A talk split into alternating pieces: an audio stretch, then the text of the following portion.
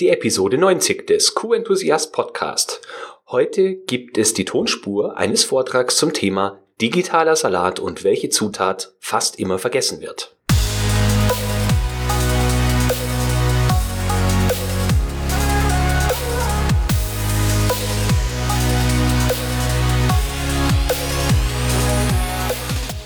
Ein enthusiastisches Hallo und willkommen zur 90. Podcast-Episode. Schön, dass du wieder mit dabei bist. Ich bin Florian Frankl und ich helfe Qualitätsmanagern dabei, ihr Umfeld wirklich zu überzeugen und zwar mit Hilfe moderner Methoden und ohne Normen, Auditoren oder die Geschäftsleitung als Druckmittel nutzen zu müssen. Ja, ich habe meinen Redaktionsplan spontan umgeworfen. Und zwar, weil ich zwei, ja, zwei Nachrichten bekommen habe, die sich um das Thema interne Audit-Jahresplanung kümmern und, oder die sich darum gedreht haben. Und deswegen habe ich mir gedacht, werfe ich den Redaktionsplan über den Haufen. Wir sprechen also erst in der nächsten Woche über die Kompetenzen, die du als Qualitätsmanager brauchst. Und ähm, damit mich das Ganze inhaltlich ein wenig entlastet, schiebe ich einen Vortragsmitschnitt in dieser Woche ein, um mich auf die Vorbereitung eines Workshops zum Thema Auditplanung konzentrieren zu können, den ich dir heute auch kurz erklären möchte. Ja, worum geht's? Äh, Audit-Jahresplanung, im Prinzip jeder, äh, jede, die ein Managementsystem betreibt, ähm, ja, führt Audits durch interne Audits oder Lieferantenaudits und die müssen geplant werden. Und es gibt bestimmte Kriterien, die es zu beachten gilt. Und mir fallen dabei zwei Punkte meistens auf oder einer von beiden Punkten trifft fast immer zu. Entweder man äh, ja, gibt sich unglaublich viel Mühe und äh, ja, steckt sehr viel Zeit in äh, unnötige Planung und in Dinge, die eigentlich gar nicht relevant sind. Oder genau das andere Extrem, man ja, macht es sehr oberflächlich. Man terminiert nur äh, die Bereiche oder die Lieferanten und den Tag, wo auditiert werden soll, aber man geht nicht wirklich in die notwendigen Details und ähm, entweder vergisst man dann wichtige Bereiche, die man auditieren wollte und sollte, oder es ist sogar so schlimm, dass bestimmte Normenanforderungen in Sachen interne Audits zum Beispiel überhaupt nicht erfüllt werden und um genau diese Punkte, das zu vermeiden, geht es. Also ich habe mir überlegt, es gibt Ende Januar einen Last-Minute-Audit-Planungs-Workshop, den ich veranstalte. Und in diesem Workshop äh, wirst du auf Basis meiner Erfahrung in einigen der gängigsten Normen, zum Beispiel der ISO 9001, ISO 14001, 22000 und 50001 erfahren, wie du eine sinnvolle Audit-Jahresplanung machst. Und zwar gehen wir nicht nur auf die internen Audits ein, sondern auch auf Lieferantenaudits. Kannst du nämlich beides mit derselben Systematik im Prinzip beleuchten. Welche Spezifika es da äh, jeweils zu beachten gilt, besprechen wir natürlich auch. Und äh, es gibt außerdem natürlich nicht nur die Infos, was du tun sollst, sondern ähm, wir kriegen das so weit hin, dass du innerhalb von zwei Stunden deine komplette Audit-Jahresplanung für beide Themenbereiche hinbekommst. Ähm, ja, ich stütze mich, wie gesagt, auf die gängigsten Normen, mit denen ich persönlich auch Erfahrungen gemacht habe in den letzten Jahren. Dann äh, werden wir das Ganze natürlich in einer entspannten, digitalen Workshop-Atmosphäre hinkriegen, strukturiert und Schritt für Schritt. Ähm, und das Schöne an so einem Workshop ist, das ist nicht einfach nur eine Berieselung, sondern du kannst dann auch deine in Form eines Chats deine Fragen stellen und wir gehen dann spezifisch auf deine Themen ein. Und ja, als Bonus gibt's dann auch noch eine Checkliste, was zu beachten äh, ist, wenn die Auditjahresplanung gemacht wird. Und es gibt auch, falls du nicht schon eine hast, gibt es eine Vorlage für die Auditplanung, in der auch die Kriterien drinstehen, die aus meiner Sicht entscheidend sind. So, wenn dich das Thema Audit-Jahresplanung interessiert und du am Workshop teilnehmen möchtest, möchtest du jetzt sicherlich auch wissen, wo gibt's weitere Infos und wann geht's los. Ja, es geht los am 23.01 das ist ein Donnerstag von 9 bis 11 Uhr wird das Ganze stattfinden. Ähm, ja, und zwar in digitaler Form. Also es ist notwendig, dass du einen Internetzugang hast und ja, ungestört bist in diesen zwei Stunden. Ähm, alle weiteren Informationen findest du auf q-enthusiast.de-auditplanung. So, doch nun zum eigentlichen Thema. Wie gesagt, ich äh, bringe, ich bringe einen Vortragsmitschnitt mit heute. Und zwar habe ich im November einen Vortrag zum Thema digitaler Salat halten dürfen. Und zwar war ich dort im Meetup der Lebensmitteltechnik Deutschland und dieses zweite Meetup hat den hat das Thema Digitalisierung als Schwerpunkt gehabt und ich durfte den Eröffnungsvortrag halten eben zum Thema digitaler Salat und welche Zutat fast immer vergessen wird. Es geht unter anderem darum, warum wir uns in Sachen Digitalisierung häufig verhalten wie Teenager beim Sex, und ich bespreche vier Kategorien, in die ich ganz gerne die Digitalisierung oder digitale Anwendungen reinpacke, damit ich ein wenig besseren Überblick habe, in welcher, ja, in welchem Bereich der Digitalisierung wir uns befinden. Ich zeige dir in jeder Kategorie auch drei oder sogar mehr Beispiele, was das Ganze denn in der ja, privaten oder beruflichen Praxis bedeutet und ja, kann sich schon mal auf ungefähr 30 Minuten spannenden Vortrag freuen. Ich würde mich natürlich auch über dein Feedback am Schluss freuen und da wir uns nach dem Vortragsmitschnitt nicht mehr hören, jetzt schon mal die Show Notes, die äh, du auf coenthusiast.de im Suchfeld unter der Nummer 090 für die 90. Episode finden kannst. So, nochmal der Hinweis, Audit Jahresplanung. Link unter q-enthusiast.de Schrägstrich Auditplanung, wobei der Link auch in den Show Notes in der Episode 90 verlinkt sein wird. Würde mich freuen, wie du dabei bist. Jetzt viel Spaß beim Vortragsmitschnitt und bis nächste Woche zum Thema Kompetenzen als Qualitätsmanager. So, es geht doch nichts über geistreiche Zitate zum Beginn eines Vortrags. Erinnern Sie sich noch an Ihr erstes Mal? Ich meine jetzt das digitale erste Mal, und damit meine ich keine Internetpornografie oder so, sondern ich meine das erste Mal, an dem Sie festgestellt haben, dass Digitalisierung in der Lage ist, Ihr Leben zu verändern, egal ob es das private oder das berufliche ist. Ich bin der Meinung, wir leben in einer Welt, in der wir jeden Tag ein neues digitales erstes Mal erleben können, weil so viele Apps und Technologien auf den Markt kommen, die ja das Potenzial haben, dass sie viel in der Welt verändern, unter anderem uns, aber wir müssen uns ein Stück weit auch mit verändern. Jetzt habt ihr euch vorher vielleicht schon gefragt, was hat es mit äh, dem digitalen Salat auf sich und was ist wohl die Zutat, die wir häufig vergessen? Und ähm, mir geht es heute darum, dass wir in Sachen Digitalisierung viel in einen Topf schmeißen, also ähm, zusammenmischen und dann kommt irgendwas raus, was wir nicht mehr so richtig durchdringen können. Und die Zutat, die häufig vergessen wird, der Herr Andra was hat es schon anklingen lassen, ist aus meiner Sicht der Mensch.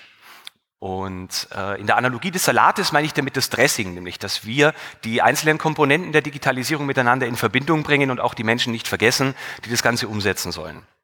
Und mein Auftrag heute ist, dass Sie ähm, ein bisschen mehr über die wichtigste Rolle, die wir alle in der Digitalisierung haben, verstehen und dass Sie die Vorträge, die nach mir kommen, mit ein wenig anderen Augen wahrnehmen, als Sie es vielleicht tun würden, wenn Sie nur äh, einen Stand sehen mit äh, der hundertsten digitalen Technik, die Sie an dem Tag zu hören oder zu sehen bekommen.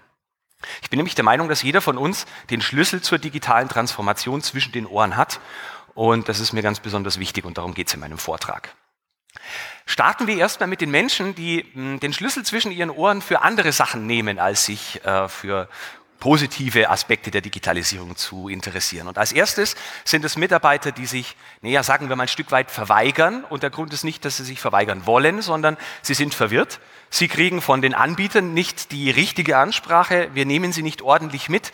Und deswegen haben sie Angst um ihre Arbeitsplätze. Sie wissen nicht, womit sie anfangen sollen. Und das sind Dinge, die müssen wir ihnen nehmen.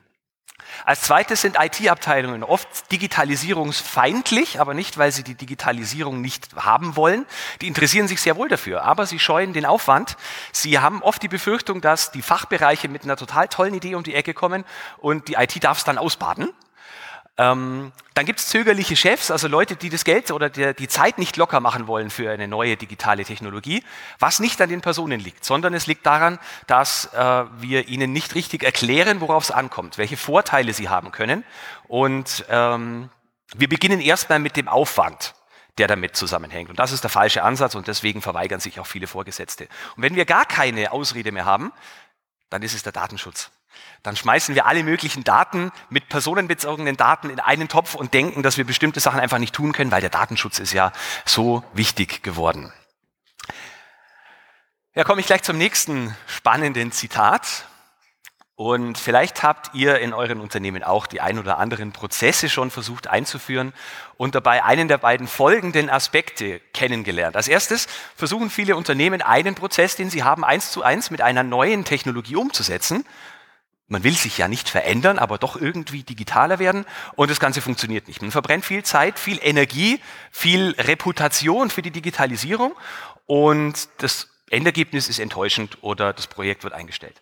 Zweiter Effekt ist, dass wir eine digitale Technologie vollkommen zweckentfremdet einsetzen ähm, und der Ziel, das Ziel, das wir damit verfolgen wollten, total verfehlt wird. Und da habe ich ein Beispiel mitgebracht mit einer Technologie, die wir schon seit 30 Jahren nutzen, ähm, einfach um plakativ zu machen, wie zweckentfremdet man Technologie sein, äh, nutzen kann, wenn wir im Kopf nicht mitentwickelt werden. Und zwar ist es die E-Mail. Zu diesem Zweck habe ich meinen Briefkasten mitgebracht. Und da möchte ich euch jetzt zeigen, wie unterschiedlich wir mit digitaler Technologie im Vergleich zur analogen äh, Art und Weise des Handelns umgehen. Und zwar stellt euch jetzt mal vor, wenn ihr einmal am Tag zum Briefkasten geht und eure Post holt. Ihr öffnet den Briefkasten, ihr habt da ein bisschen Post, ihr nehmt die raus und schon während ihr in eure Wohnung oder in euer Haus lauft, dann könnt ihr über die ähm, Empfänger fliegen in Anführungsstrichen und dann seht ihr, ja, sind wahrscheinlich Kontoauszüge, kann ich ablegen, muss ich nichts tun. Da sollte ich höchstwahrscheinlich darauf antworten. Und da muss ich unbedingt darauf antworten. Also in Gedanken kategorisieren Sie schon, was machen Sie mit der Post, die da drin ist. Und erst später öffnen Sie die Briefe und lesen sich durch, was drin steht. Was machen wir mit unserem digitalen Postfach? Wir gehen im Schnitt 10 bis 15 Mal am Tag zum Briefkasten.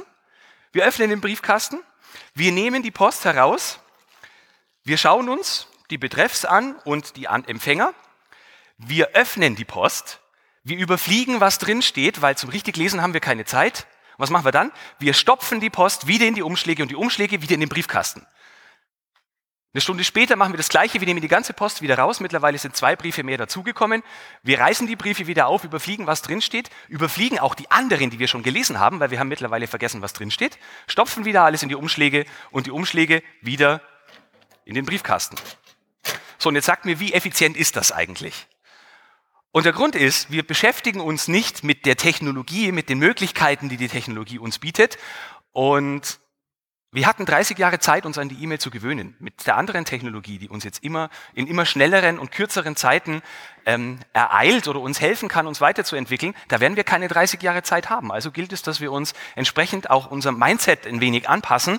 Und euch bei dieser Anpassung zu helfen, ist so ein bisschen meine Aufgabe heute, weil ich möchte, so wie ich das selber auch tue, ein paar Schubladen aufmachen, in die ich Technologien gerne reinlege, um das Ganze ein wenig zu entwirren.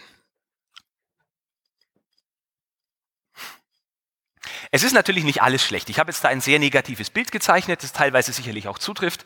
Aber in erster Linie möchte ich sagen, dass äh, digitale Technologie und Technologie an sich ist neutral. Die ist nicht gut, die ist nicht schlecht, die ist nicht böse oder so, sondern böse oder gut ist das, was wir daraus machen. Wie wir uns der Sache widmen, ob wir uns verweigern oder nicht, das entscheidet, ob wir die Technologie nutzen können und wie es uns und unseren Unternehmen in der Zukunft geht. Und Technologie an sich hat aus meiner Sicht das Potenzial, dass es die Welt positiv beeinflussen kann und dass viele von den Dingen, die wir der Umwelt heutzutage antun, durch Technologie abgemildert, gelöst oder vielleicht sogar komplett vermieden werden kann. Jetzt spielt da eine, ja, eine Rolle einen ganz besonder, hat einen ganz besonderen Platz in unserem Leben. Und diese Rolle vergessen wir ganz häufig. Die ist ziemlich einfach. Äh, jetzt sind unterschiedliche Menschen aus unterschiedlichen Gründen hier, aber jeder von euch hat im Prinzip diese Rolle im Bauch, im Kopf, sollte die verwirklichen. Ähm, und jetzt fragt ihr euch sicher, welche Rolle könnte das sein? Vielleicht habt ihr auch schon die Idee. Es gibt ein Bild, das super beschreibt, welche Rolle ich meine. Ich würde mal sagen, die meisten kennen diesen Kerl. Der heißt C3PO und im ersten Star Wars-Film stellt er sich vor als Roboter-Mensch-Kontakter. Und im Prinzip ist das genau die Rolle, die wir spielen müssen. Wir müssen Kontakt zwischen den digitalen oder technologischen Möglichkeiten und den Unternehmen knüpfen, die sie implementieren wollen und den Mitarbeitern, die damit arbeiten wollen. Das ist unsere Aufgabe. Und im Kern lässt sich diese Aufgabe auf drei Fragestellungen eindampfen, die wir für jeden Anwendungsbereich, den wir in der Firma haben, ähm, anwenden und durchdenken sollten. Zwar ist die Frage eins: Was ist überhaupt möglich? Vieles heutzutage ist möglich, wovon wir nicht mal wissen, dass es jemals möglich war und von dem wir gedacht haben, das wird auch niemals möglich sein.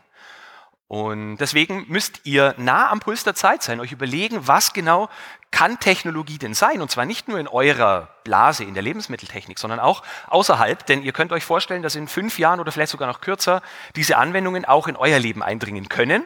Und dann habt ihr den Vorteil und seid vorn mit dabei. Die zweite Fragestellung ist, warum sollte ich überhaupt digitaler werden? Was für eine Anwendung möchte ich digitalisieren? Und ganz wichtig ist dabei, warum? Nur Dokumente in digitaler Form zu erstellen und zu veröffentlichen, ist ja, greift ja zu kurz. Wenn man sagt, ich möchte nur Papier vermeiden, dann geht es ja nicht weit genug, so weit wie die Digitalisierung uns führen möchte. Sondern wir können sagen, wir haben Suchfunktionen, wir können Wiki-Funktionen äh, nutzen für digitale Dokumente und, und, und. Also, was ist möglich und was will ich überhaupt digitalisieren? Denn nur weil es möglich ist, heißt es das nicht, dass es notwendig ist.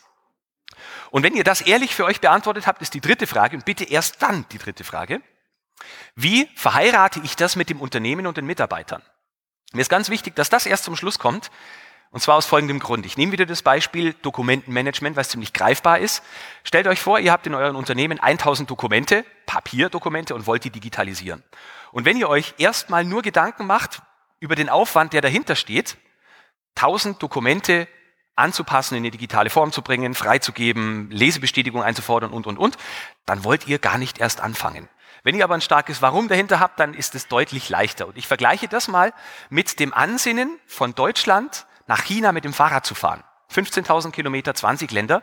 Und ich nehme diesen Vergleich nicht einfach nur so, sondern es gibt tatsächlich zwei Studenten, die haben genau das gemacht. Die sind 15.000 Kilometer mit dem Rad nach Peking gefahren und die hatten ein Ziel. Die haben sich nicht gesagt, boah, ich will jetzt 15.000 Kilometer auf dem Rad sitzen, einen platten Hintern haben, krank werden äh, und, und, und, sondern die wollten Spenden sammeln für den Bau einer Schule und haben sich dafür so lange aufs Fahrrad gesetzt und sind wirklich an ihre Grenzen gegangen. Und das müssen wir in unseren Unternehmen auch erstmal haben. Ein starkes Warum. Und dann schaffen wir die 15.000 Kilometer viel leichter, als wenn wir den Geschäftsführern, den Mitarbeitern und uns selber in unseren Köpfen erstmal sagen, welch riesiger Aufwand dahinter steht. Habt ein starkes Warum und wisst, warum ihr etwas digitaler machen wollt. Und dieses Warum darf nicht sein, weil es die Wettbewerber machen, weil mein Chef gesagt hat, ich muss, sondern weil ihr auch Vorteile davon haben könnt. Nochmal, für mich ist die Digitalisierung eine hervorragende Möglichkeit, die Welt zu verändern. Ich selber kann ein Teil davon sein. Und das finde ich, sollten wir nutzen. Also nutzt das, was ihr zwischen euren Ohren habt. Seid wachsam und neugierig. Und jetzt möchte ich mit euch äh, noch diese vier Schubladen besprechen, die ich immer nutze, um die Digitalisierung so ein bisschen in Kategorien einzuteilen, die es mir leichter machen, mich zu orientieren. Und als ich mich auf diesen Vortrag vorbereitet habe, habe ich im Internet Digitalisierung 1.0 gefunden, Digitalisierung 4.0 und ja, Digitalisierung 1.0 nimmt man vor allem, wenn man von der Industrialisierung 4.0 spricht. Und ähm, ja, Digitalisierung 4.0 habe ich auch gefunden, aber die 1, die 2 und die 3 fehlten mir dann irgendwie in der Beschreibung, worin der Unterschied liegt. Kurzum, ich habe mich dazu entschlossen, die Zahl vor dem Punkt wegzulassen. Ich halte aber die Unterscheidungen durchaus für wichtig. Und fangen wir mal damit an, dass es digitale Möglichkeiten gibt, um produktiver zu werden. Das ist so ein bisschen der Klassiker. Wir wollen unser Verhalten optimieren, wir wollen weniger Fehler machen, schneller werden, bequemer leben können. All das, dafür gibt es viele Produkte und ich habe hier drei ganz einfache Beispiele. Zum einen die E-Mail, zum anderen jegliche andere Art der Office-Anwendung, zum Beispiel der gute alte Serienbrief, wer es schon mal ausprobiert hat. Und als drittes so die klassischen Dokumentenmanagementsysteme, die nur ein Dokument digital erstellen, verwalten und lesbar machen soll. Und diese Art von Technologie nutzt vier Kategorien. Und zwar, um mit anderen Leuten in Verbindung zu treten, egal ob Social Media oder Wiki-Anwendungen in Unternehmen. Ähm, wir wollen Daten von überall sehen können. Wir wollen Daten von überall sehen können, ohne die Daten in unserem Smartphone mit uns rumzutragen. Oder wir wollen die Daten, die in immer größerer Zahl erhoben werden, analysieren können. Oft sind es auch Mischformen. Aber schaut euch das mal ganz genau an, vielleicht auch im Nachgang, wenn ihr die Präsentationsunterlagen euch runterladet. Ähm, da ist ganz viel dabei, was ihr täglich nutzt. Zweite Schublade. Wir verknüpfen diese Produktivitätshelferchen mit dem Verknüpfen ist es manchmal so eine Sache in der Industrie, wenn wir ein CAQ-System neben ein ERP-System stellen und dann wollen wir da eine Schnittstelle einfügen, dann kostet die unglaublich viel Geld und Zeit und Aufwand und die Softwaregiganten lassen sich das auch fürstlich bezahlen. Aber es gibt immer mehr Anwendungen, da kostet es nichts, wenn wir über persönliche Produktivität sprechen. Auch hier habe ich drei Beispiele mitgebracht. Man sieht es jetzt auf der Leinwand ein bisschen schlecht, aber das erste ist so die Verknüpfung von Evernote. Evernote, wer es nicht kennt, ist so eine App, mit der ich meine Dokumente und Notizen organisiere. Mit der könnte ich auch andere Leute mitarbeiten lassen, was ich nicht tue. Aber es gibt ein Add-on und darauf will ich hinaus für Outlook und Sie können mit einem Klick eine Notiz erstellen oder besser gesagt eine E-Mail in eine Notiz umwandeln und in Evernote speichern, ohne die, das Programm öffnen zu müssen. Zweites Beispiel ist Meistertask. Das nutze ich für meine digitale Aufgabenverwaltung und für kleine Projekte. Und ich habe jetzt vor kurzem auch meine acht Mitarbeiterinnen und Mitarbeiter eingeladen, mit mir zusammen an Projekten zu arbeiten. Macht super viel Spaß. Und man kann es eben nicht nur am Desktop machen, sondern auch in äh, dem eigenen Smartphone. Und das dritte ist so intelligente Dokumentenmanagementsysteme, wenn es die überhaupt gibt, ähm, die halt eben so ein Wikisystem mit eingebunden haben. Und ein MHD für ein Dokument, das dann nach zwei Jahren abläuft und man muss es äh, wieder updaten oder Mahnfunktionen, wenn der Chef mal wieder vergessen hat, ein Dokument freizugeben. All das wären so Verknüpfungsanwendungen. Soweit konntet ihr mir noch folgen, nehme ich an. Als drittes, wir verlassen jetzt so ein bisschen die Menschzentriertheit und gehen in, nee, sagen wir mal, selbstlernende Systeme. Das wären jetzt hier drei Schlagworte für die dritte Schublade, die ich aufmachen will. Und jegliche Art von diesen Anwendungen kann im Prinzip selber Erfahrung sammeln und daraus lernen, braucht aber noch viel Futter von uns im Prinzip. Und eine Anwendung, ähm, die ich hier vor allem vorstellen möchte, äh, ist so Bilder, nicht Bildersuche, weil da äh, tippt man einfach Schlagwörter ein, zum Beispiel, das sind hier alle Stühle, äh, sondern so richtig künstliche Intelligenz, die ähm, Objekte analysieren kann und zu entsprechenden Ergebnissen kommt. Und ich möchte an dem Beispiel mitgeben, worin die Unterschiede in den Denkweisen von Technik und Mensch liegen. Ähm, Ihr habt jetzt hier neun Bilder von Dingen und der Mensch kommt relativ schnell auf die Idee, dass er sagt, das sind neun Stühle oder Hocker oder Sessel, wie auch immer. Und was kann ich damit machen? Ich kann drauf sitzen, ich kann Blumen draufstellen oder sonst irgendwas machen. Technik käme nicht auf den Gedanken, wenn es überhaupt zu Gedanken kommt. Äh, nüchterne Betrachtung könnte sein, man sieht hier neun Objekte, die vier Dinge unten haben, die wir als Füße bezeichnen würden. Man sieht acht Bilder, von Dingen mit Rückenlehnen, wobei die Technik natürlich nicht wüsste, dass es Rückenlehnen sind. Und man sieht sechs Bilder von Dingen mit Armlehnen, wobei die Technik auch nicht wüsste, dass es Armlehnen sind. Also komplett unterschiedliche Denkmuster. Und ich finde wichtig, dass wir verstehen, zu welchen Ergebnissen Technik kommt, Programmierer kommen, zu denen normale Menschen nicht, normale Menschen nicht kommen würden und umgekehrt. Also wir müssen verstehen, zu welch unterschiedlichen Ergebnissen das Ganze führt und wie wir uns den Sachen nähern.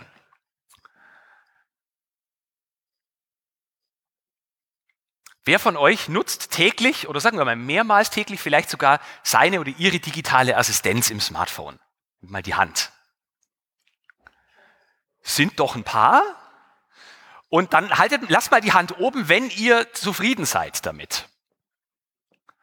Jetzt gehen fast sogar schon mehr Hände hoch als vorhin, super. Ja, okay, halbwegs, gut. Sehr schön, danke. Äh, ich leide unter Siri. Und ich halte Siri auch heute noch für die dümmste digitale Assistentin, die es überhaupt gibt. Ähm, und da gibt es eine sehr lustige Begebenheit, die ich vor kurzem hatte. Im September habe ich Siri gefragt, wie wird das? Nein, umgekehrt. Ich, ich habe nicht gefragt, wie das Wetter wird, sondern ich habe gefragt, brauche ich heute einen Regenschirm? Erstmal hat Siri mich akustisch nicht verstanden. Nachdem ich es dreimal wiederholt habe, bin ich sauer geworden und habe sie beschimpft. Und was dabei rauskam, seht ihr hier. Ich hoffe, ihr könnt es lesen. Schaut euch mal an, was sie mir geantwortet hat.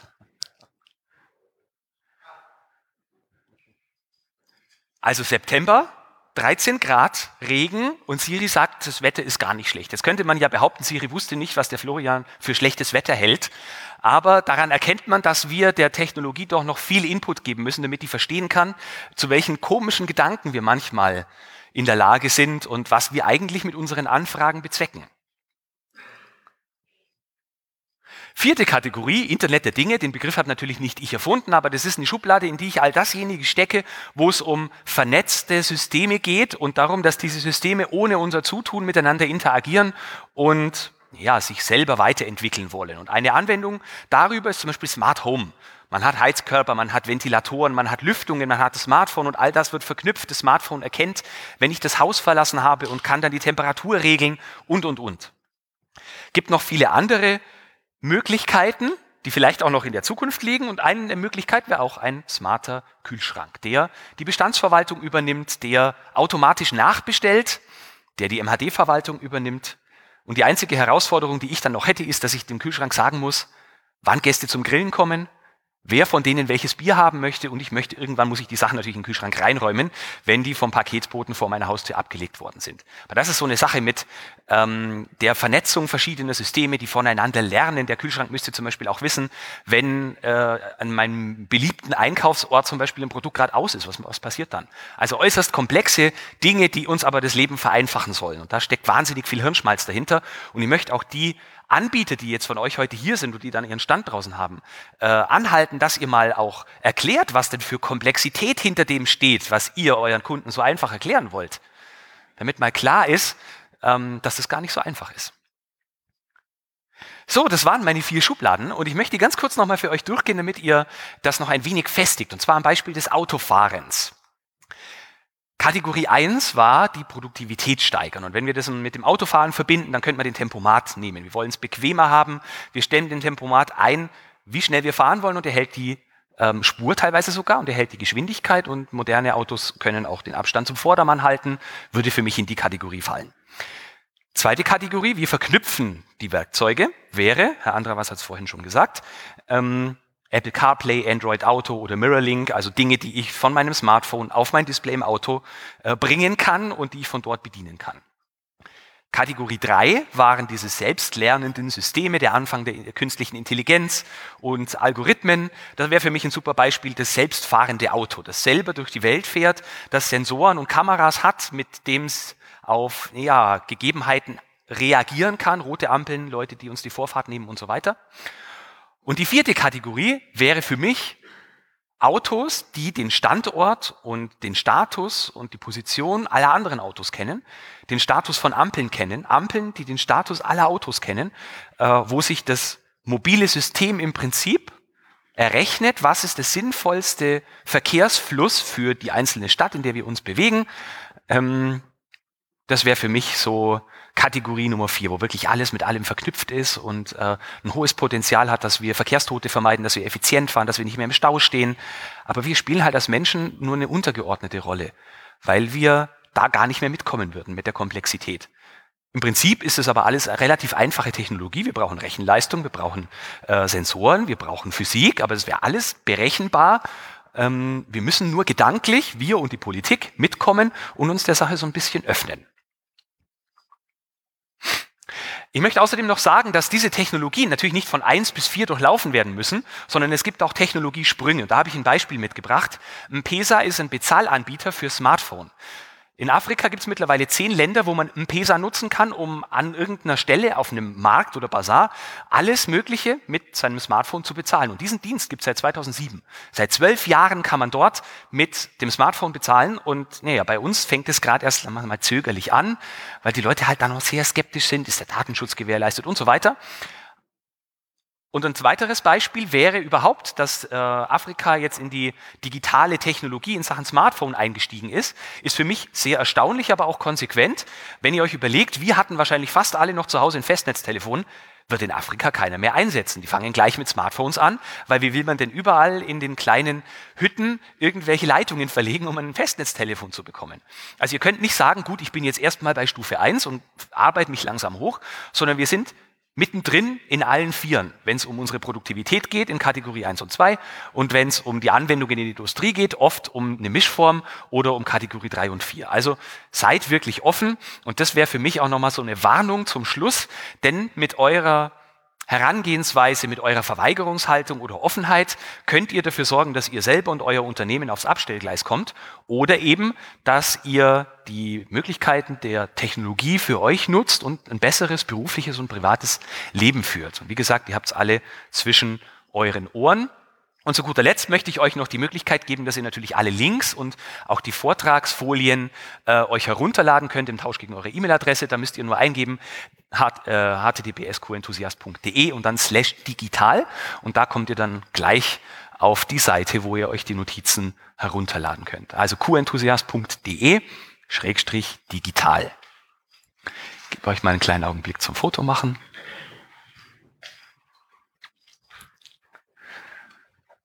Für wen das zu schnell war, der kann gerne hat noch separat zu mir kommen.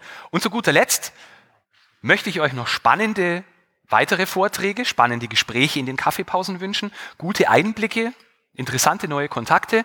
Und da das nächste Thema ja Fremdkörpermanagement ist, hoffe ich, dass ihr in Sachen Digitalisierung keine Fremdkörper im Unternehmen seid, sondern dass ihr der Kern seid von denjenigen, die Digitalisierung und das Menschsein miteinander verschmelzen wollen. Vielen Dank, dass ihr da seid.